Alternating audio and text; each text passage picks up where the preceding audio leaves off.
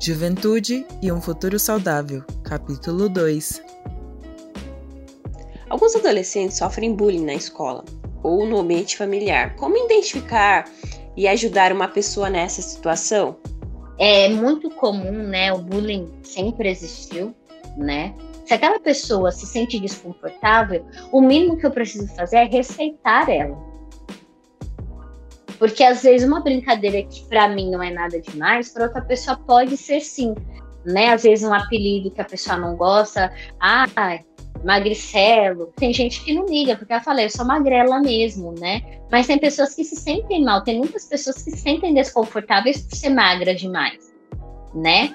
E a gente precisa entender qual que são esses limites e saber que o, é, o choro do outro não é, não é brincadeira. O choro do outro não é circo para eu poder brincar e fazer o que eu quiser. Geralmente as pessoas que é, cometem bullying, elas têm é, elas têm ali é, uma questão com elas que elas precisam resolver isso. Inseguranças delas e elas projetam muito no outro essas inseguranças. Parece bobo, mas mesmo que seja na família, isso acontece, né? Então ela direciona a atenção para o outro para tirar dela a atenção das coisas ruins muitas vezes, quando a gente assiste algum filme ou alguma série, sei lá, eles fazem questão de mostrar que o cara malvado, ele tem uma questão, né? Ele tem, entre aspas, assim, um motivo para ter aquele ódio todo dentro dele, uhum. pra ter aquele todo sentimento ruim, né? É. Você percebe que ele estava machucado e por isso que ele machuca outras pessoas, né? Tem todo um contexto. Exatamente. É muito claro. Pessoas machucadas que não tratam suas feridas, elas machucam outras pessoas. Isso é muito real. Pessoas que não estão machucadas ou que estão tratando seus machucados, elas não machucam outras pessoas. Elas tratam seus machucados, ao invés de machucar outras pessoas. Nossa, que incrível essa observação.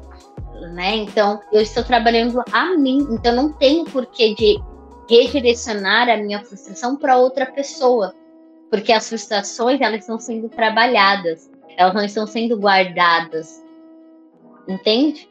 Elas estão sendo trabalhadas, eu estou aprendendo a lidar com aquelas frustrações que a vida nos traz, os nossos traumas.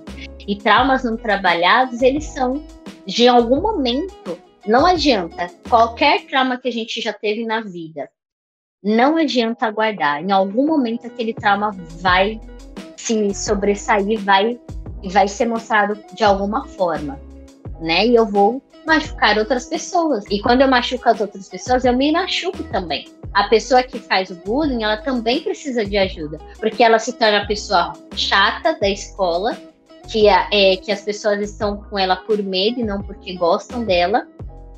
Então ela deixa de ter amigos reais. A primeira oportunidade vão abandonar ela quando ela não for uma pessoa mais importante, mudar de quando mudarem de escola, tá? Essa pessoa não vai ter mais utilidade porque ela não faz mais parte, né? Então, como eu ajudo essas pessoas que sofrem bullying?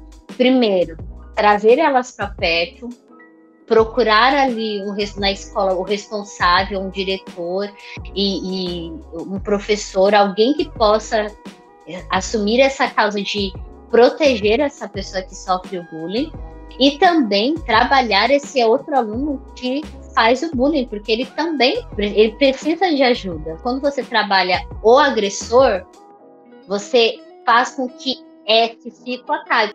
Dentro da família, alguém precisa tomar posição.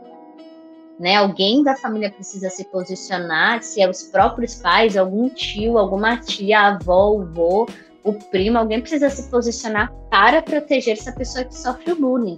Eu acolho essa pessoa e trago para ela a lembrança de que aquilo que estão falando dela não é real.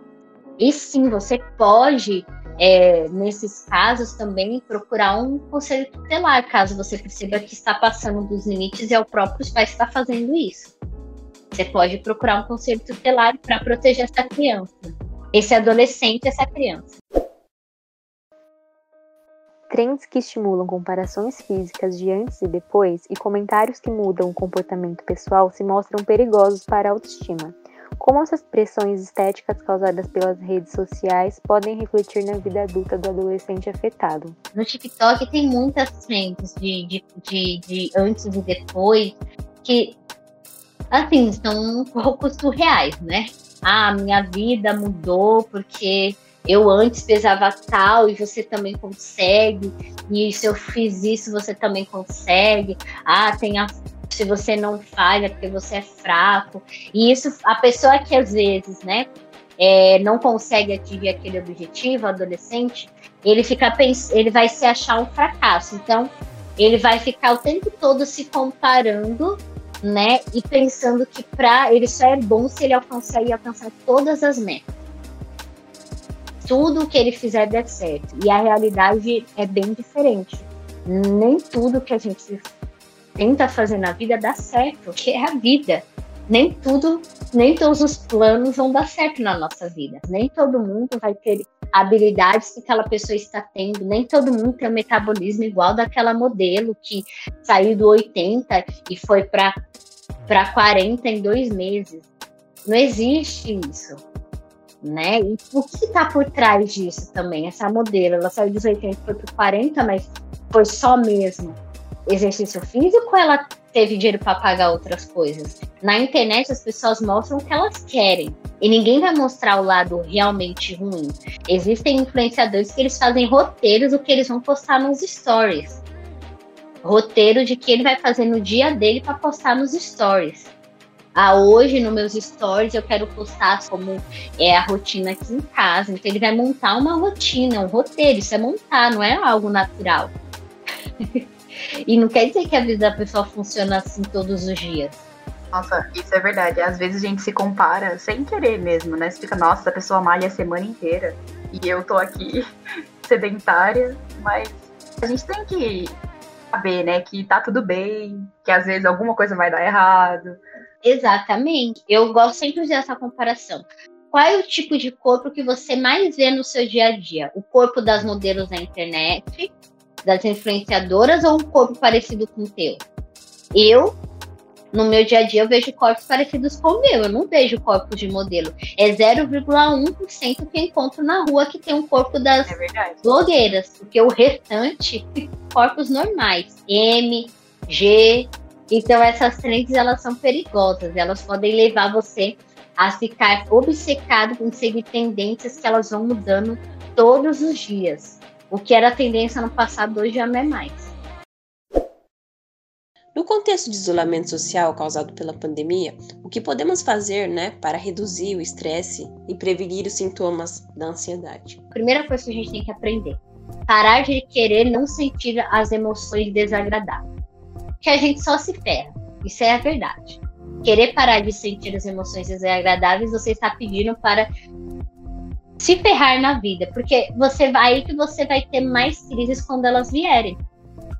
Sendo que sim, a situação da pandemia é estressante, que é chato, incomoda, você não poder abraçar, você não poder conviver de uma maneira normal com as pessoas sem ficar se preocupando com o distanciamento social, de passar para outra pessoa se você vai pegar ou não. Toda a situação é estressante. Então, a primeira coisa que a gente precisa entender e aceitar é: gente, isso daqui é um saco. A pandemia é um saco. Ficar em isolamento é um saco. Usar máscara é ruim. Eu não gosto de usar máscara. Eu preciso entender. Me incomoda usar máscara. Me incomoda não poder conviver como eu convivia antes com as pessoas. Isso me incomoda. Aceitando essa emoção, aí eu tenho a habilidade para conseguir manejar. Eu já entendi e permi me permito sentir essa emoção. Ela me incomoda. Então, como eu posso manejar essa essa ansiedade, esse estresse para que ele não me adoeça? Aí é outra história. Como eu manejo para isso não me adoecer? Eu busco outras alternativas. Ok, estou sentindo que estou é, é, ansiosa e por causa desse isolamento. Então, quais as coisas que estão acontecendo que me deixam mais ansiosa? Ah, ficar muito tempo no quarto. Então, eu vou estudar na sala. Aí, se eu tiver espaço na minha casa, claro. Vou estudar no quintal. É, vou fazer uma caminhada no início da manhã para é, ver outras coisas que não seja só ficar dentro de casa, evitar perder o contato com os meus amigos, então vou ligar para eles. Não preciso preencher toda a minha agenda de atividades o dia todo, mas eu posso ali trazer outras situações, criar outras rotinas na minha vida que me ajudem a manejar estes momentos de estresse e ansiedade. Nossa, a próxima pergunta é basicamente sobre isso. É, quais as possíveis saídas para o jovem dentro de um contexto de pandemia ter contato físico com os amigos e com o círculo social, não se sentir tão sozinho? Bem, uma maneira dele não se sentir sozinho, eu sei que é, eu sei que não é a realidade de todos os adolescentes, né? E nem todos os adolescentes têm essa possibilidade, ou até mesmo quem é mais jovem, adulto, é, de relacionamento familiar né? Por isso que o relacionamento familiar é a chave para o isolamento. Um bom relacionamento familiar, porque você acaba não se sentindo sozinho, porque você tem ali uma rede que vai estar com você, que vai te vai é, te ajudar a passar o tempo, vai estar ali rindo com você, vai estar fazendo atividades, mas nós sabemos que não é a realidade de todos. Então, dentro da medida do possível, não estou falando para você, para nenhum adolescente ficar se aglomerando né? Mas se você, o adolescente, já voltou para a escola, não se isole, converse com seus amigos, mesmo, mesmo que seja com distanciamento. Procure manter um relacionamento com seus amigos, trocar ideias, dar risada, é, fazer chamada de vista todo mundo já careca de saber que dá para fazer também. Tirar tempo, às vezes, para sair, sair, mesmo que você saia sozinho, saia um pouco sozinho. Veja, observe as pessoas ao seu redor um pouquinho, para que você veja é, outras coisas que não seja só você. É, não se isole completamente das pessoas é, e, nem, e nem da tua família. Dê também uma chance para tua família, se sua família quer essa chance também, né? Dê a chance aí para os seus pais. Às vezes eles estão querendo essa chance, você não está querendo dar. Observe isso ao teu redor, se é possível fazer isso. Mas não aproveite o isolamento para se isolar mais. Tente ficar o mais ativo possível dentro dessa limitação que é o isolamento e o distanciamento social. Por que existe tanto tabu social em consultar um psicólogo? Isso daí é uma construção histórica do psicólogo no Brasil. O contexto religioso também contribuiu muito. Se eu vou para a igreja, eu não posso ficar, eu não posso adoecer né, emocionalmente.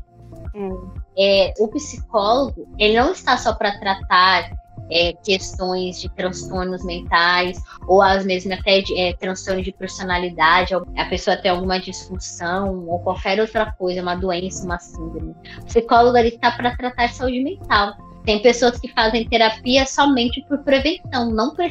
são aquelas pessoas que não estão sofrendo nada, não estão depressivas, não estão ansiosas, tá tudo bem na vida delas, mas elas fazem terapia simplesmente para manutenção e cuidado da saúde mental delas, para aprender a lidar com as emoções, para quando os momentos difíceis vierem, como ela pode manejar para evitar que isso se desenvolva em um transtorno.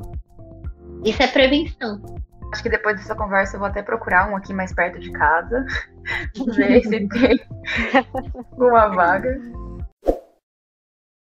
Para fechar, a gente queria saber como tem sido atender os pacientes de forma online, que eu acho que você também teve que continuar os atendimentos, né? Pacientes mais tímidos, eles tiveram mais dificuldade, eles se soltaram mais, né, por estar numa conversa online. Como que foi para vocês? Olha, eu já fazia alguns atendimentos online antes da, da pandemia. Ah, então não estranhou tanto. É, eu não estranhei, eu já tinha alguns pacientes acho que acredito que dos pacientes que eu já tinha na época, acho que somente dois não aderiram à forma online. Todos os outros foram para online. Todos. Quando teve que fechar tudo, lockdown, todos foram para online. Eu atendo pessoas dentro do país, que moram no país, que moram fora do país, e é super tranquilo. Eu digo para todo mundo, online é a mesma coisa do presencial. A diferença é que você não está numa sala presencialmente com psicólogo. Mas se você encontrar um lugar que você consiga. Você, para fazer atendimento online, você tem que encontrar um lugar que você se sinta confortável para falar. É interessante também é, a maioria, a grande maioria dos seus pacientes terem aderido, porque mostra que eles realmente sentem necessidade, né, de ter um acompanhamento e não deixaram de lado por causa do momento que a gente está vivendo, né? Exato. De todos os meus pacientes, 98% é online. Então, muitas vezes isso é difícil, né? Dentro de casa ou com família.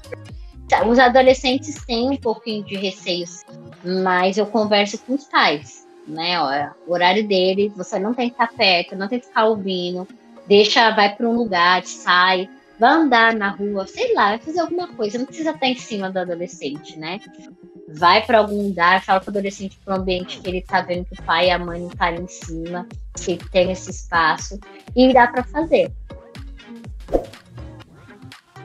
Você foi maravilhosa, super simpática. Eu adorei conversar com você. Ai, muito obrigada. Muito obrigada. Estou fazendo corações aqui para você. Adorei. muito obrigada pela participação. Ah, o prazer é meu. Muito obrigada pelo convite, pela iniciativa de vocês. É um prazer poder estar aí é, ajudando. Podem marcar, a gente faz um outro podcast sem problema. Vai ser um prazer participar com vocês, viu? Você acabou de ouvir o capítulo 2 do podcast Juventude e um Futuro Saudável, com a participação especial da psicóloga Jaqueline Sena. Agora que você já sabe da importância Cuide de sua mente, seu corpo e de quem está à sua volta. E não se esqueça: se precisar de ajuda, não se cale. Se você se identificou em muitos momentos dessa conversa, procure auxílio de seus parentes e amigos mais próximos e, principalmente, de uma ajuda profissional. Desejamos que você seja feliz nas redes sociais, mas principalmente fora delas. Este trabalho foi elaborado por alunas do quarto período de Odontologia para a disciplina de Clínica Ampliada de Saúde 2 da Faculdade de Odontologia da Universidade de São Paulo, sob a supervisão da professora doutora Maria Ercília de Araújo e professora doutora Fernanda Campos de Almeida Carrer. O grupo é composto por Pauline Franco, Rafaela Flamínio, Rayane Oliveira, Renata Coelho, Renata Muniz e Priscila Marques. Todos os direitos são reservados.